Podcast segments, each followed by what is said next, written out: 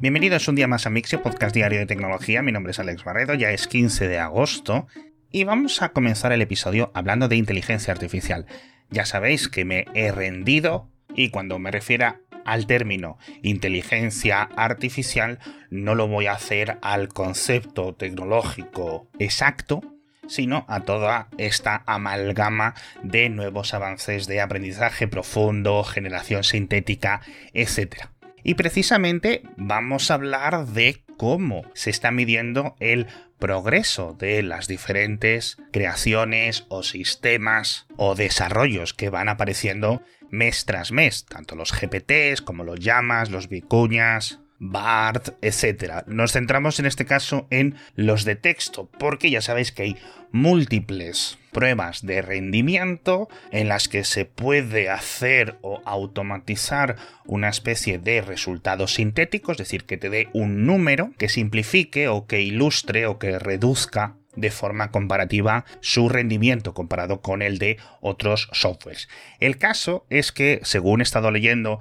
a los expertos, la mayoría de estos test y de estos sistemas de rendimiento, lo que a lo mejor en un entorno más tradicional se le llaman benchmarks, pues no solo se están quedando anticuados, también están diseñados en escalas que tenían una progresión relativamente lineal desde principios de siglo, como por ejemplo los motores de aprendizaje automático para el ajedrez, etc. Pero lo que hemos visto en los últimos dos o tres años en estos generadores e interpretadores de modelos de lenguaje de texto es una evolución brutal trimestre tras trimestre, con lo cual el software de medición tiene que adaptarse y no se está adaptando. De hecho, se encuentran numerosos fallos de implementación de estos sistemas, con lo cual al final, pues depende de cómo configures estas pruebas sintéticas, pues te va a dar un resultado u otro. Entonces, como digo en el boletín, si no sabemos medir bien las diferencias de aciertos, las diferencias de rendimiento, las diferencias de respuestas correctas en sentido más genérico, por ejemplo, de ChatGPT 3.5 versus el 4, de Google BART frente a llama. No podemos evaluar bien su impacto a nivel profesional, a nivel X o a nivel Y. No podemos medir si se reducen las alucinaciones, si los textos que desarrolla un modelo son más fiables o menos fiables. Y esto es un grave problema. Os dejo muchos enlaces en las notas del episodio al respecto, por si queréis adentraros de este laberinto, pero un enfoque curioso que yo no conocía es aplicar precisamente el paradigma del ELO, este sistema comparativo que se utiliza en las competiciones deportivas para calcular en todo momento y de forma evolutiva pues lo bueno que es un equipo o lo bueno que es un ciclista o lo bueno que es un ajedrecista ¿no? Depende de si tus resultados son mejores que el de un rival más fuerte, pues acabas ganando más puntos y sin embargo también los puedes perder y más o menos todo va buscando un sistema que se autoequilibra. Y eso me ha parecido guay porque evita esa progresión infinita en la que vamos a acabar hablando de millones y millones y gigatrillones de no sé qué puntos sintéticos como los benchmarks Antutu estos y nos permite tener una tabla evolutiva de todos los modelos, incluso aunque vayan pasando los años.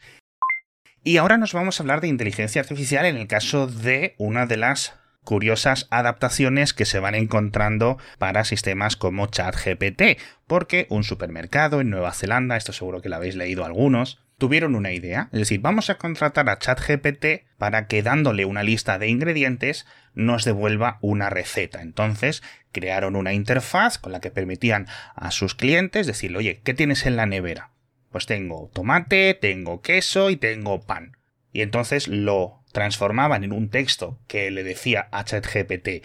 tengo estos ingredientes en la nevera, ¿qué me puedo hacer, no? La idea es graciosa, la idea también os digo, es algo que se puede hacer con una tecnología muchísimo menos compleja, pero los resultados, como podéis imaginar, los más avispados, están siendo increíblemente graciosos y peligrosos, porque la lista de diferentes ingredientes que podías poner pues eran elementos del supermercado. Y entonces todo explotó cuando alguien le dice, a ver, ¿qué me puedo hacer para cenar si tengo en la nevera lejía, cloro y agua? Entonces, claro, eso a ChatGPT le llega y le dice, dime qué material puedo hacer mezclando estas cosas. Y ChatGPT, con su entendimiento del lenguaje, pues te dice, si mezclas esto y esto, te va a dar un líquido. Pero, claro, como estaba diseñado para convertirlo como si fuera una receta divertida, le puso como si fuera una especie de refresco y ya sabéis que cuando mezclas lejía con cloro, pues lo que te sale es eh, gas mostaza y te mueres.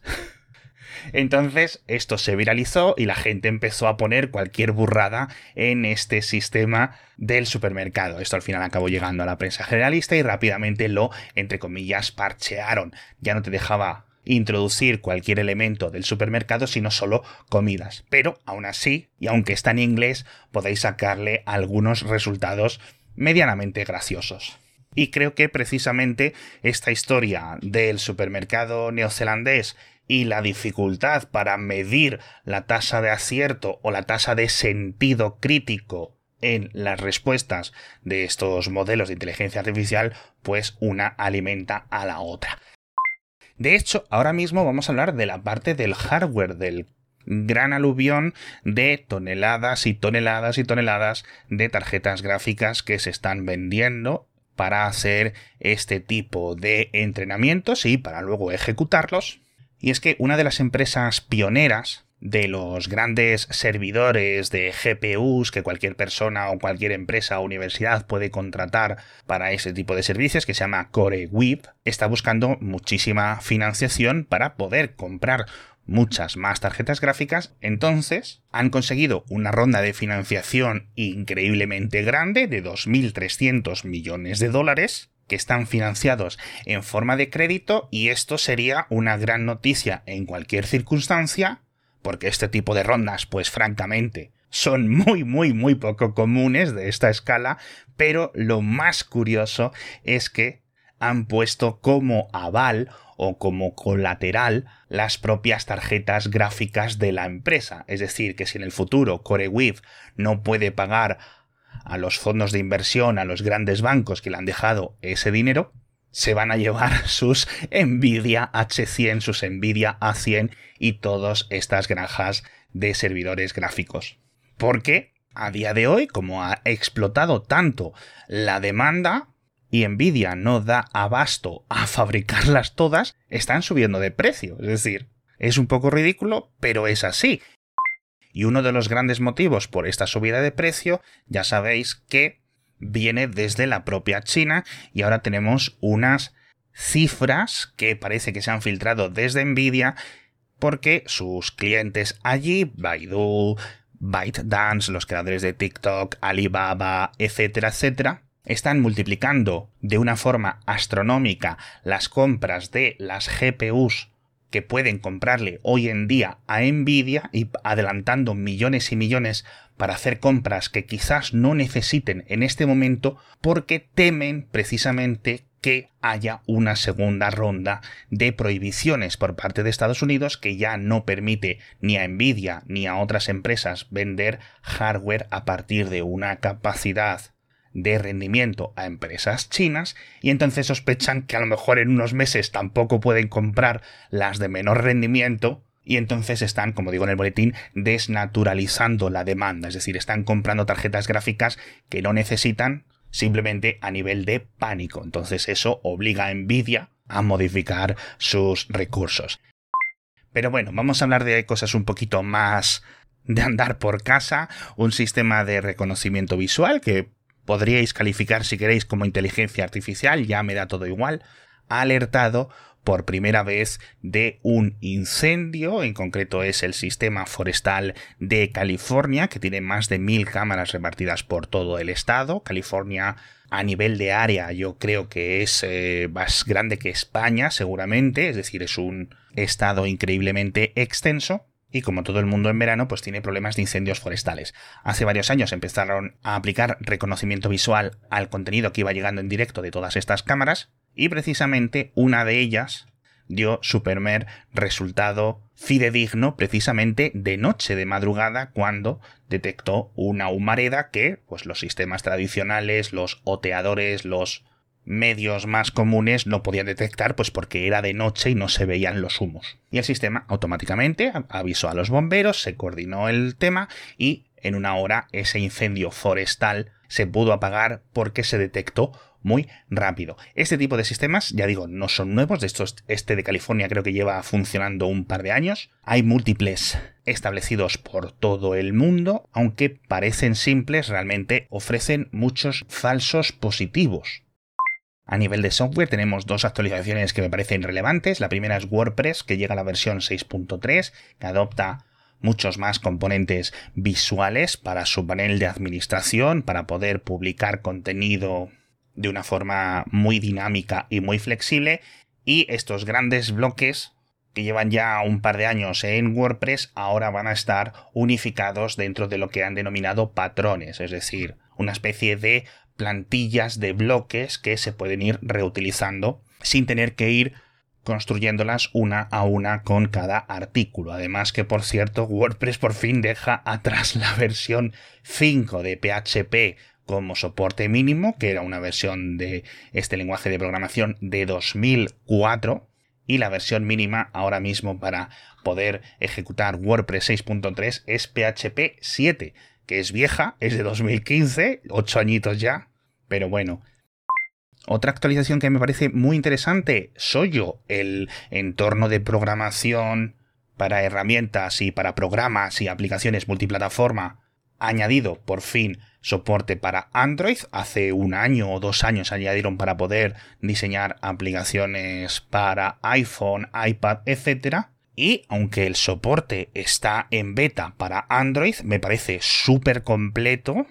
y francamente es muy sencillo. Si nunca habéis programado cosas para escritorio y tenéis alguna idea de alguna aplicación inicial simple o alguna cosa que queráis hacer y que os gustaría que fuera multiplataforma y poder construir algo rápidamente y que quede bien y que funcione bien en Windows, en Mac, en Linux, etc. Y ahora también para iPhone, para Android, etc. Pues yo os recomendaría Soyo porque tiene una curva de aprendizaje que yo creo que no calificaría ni de curva, me parece una línea casi completamente plana, muy sencillo de empezar con esto.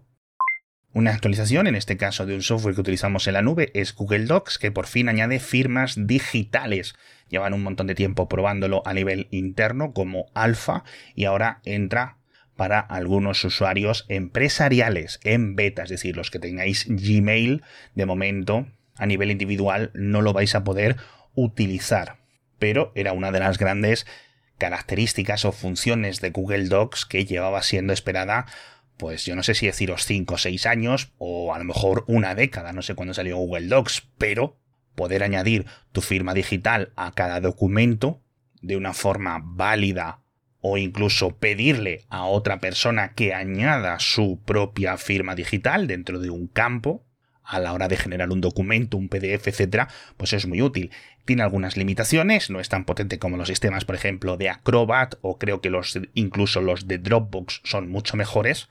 No se pueden solicitar varias firmas y de momento creo que no es compatible, es decir,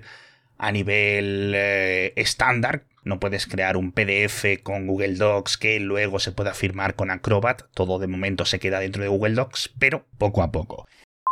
Hablamos también de Rusia que está incrementando las medidas de desconexión de Internet con el resto del mundo. Empezaron hace unos meses a bloquear muchísimos VPNs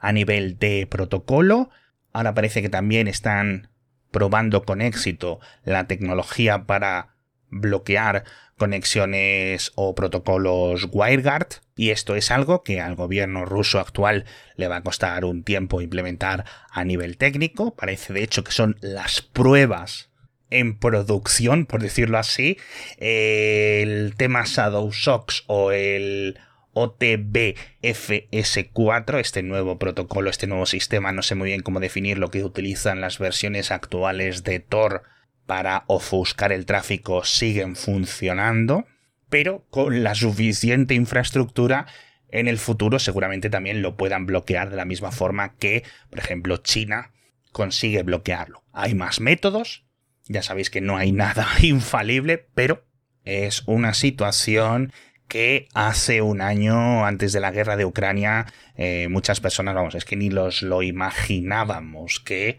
Rusia iba a crear esta desconexión de Internet tan severa rollo Corea del Norte. Algunas cositas más que quedan en las notas del episodio, o en el boletín, o en la página web, o en nuestras redes sociales, o donde queráis leerlo. Y si no queréis leerlo y seguís simplemente escuchándome todos los días, pues bien que hacéis. Muchísimas gracias por estar conmigo un día más y nos vemos mañana con más noticias de tecnología.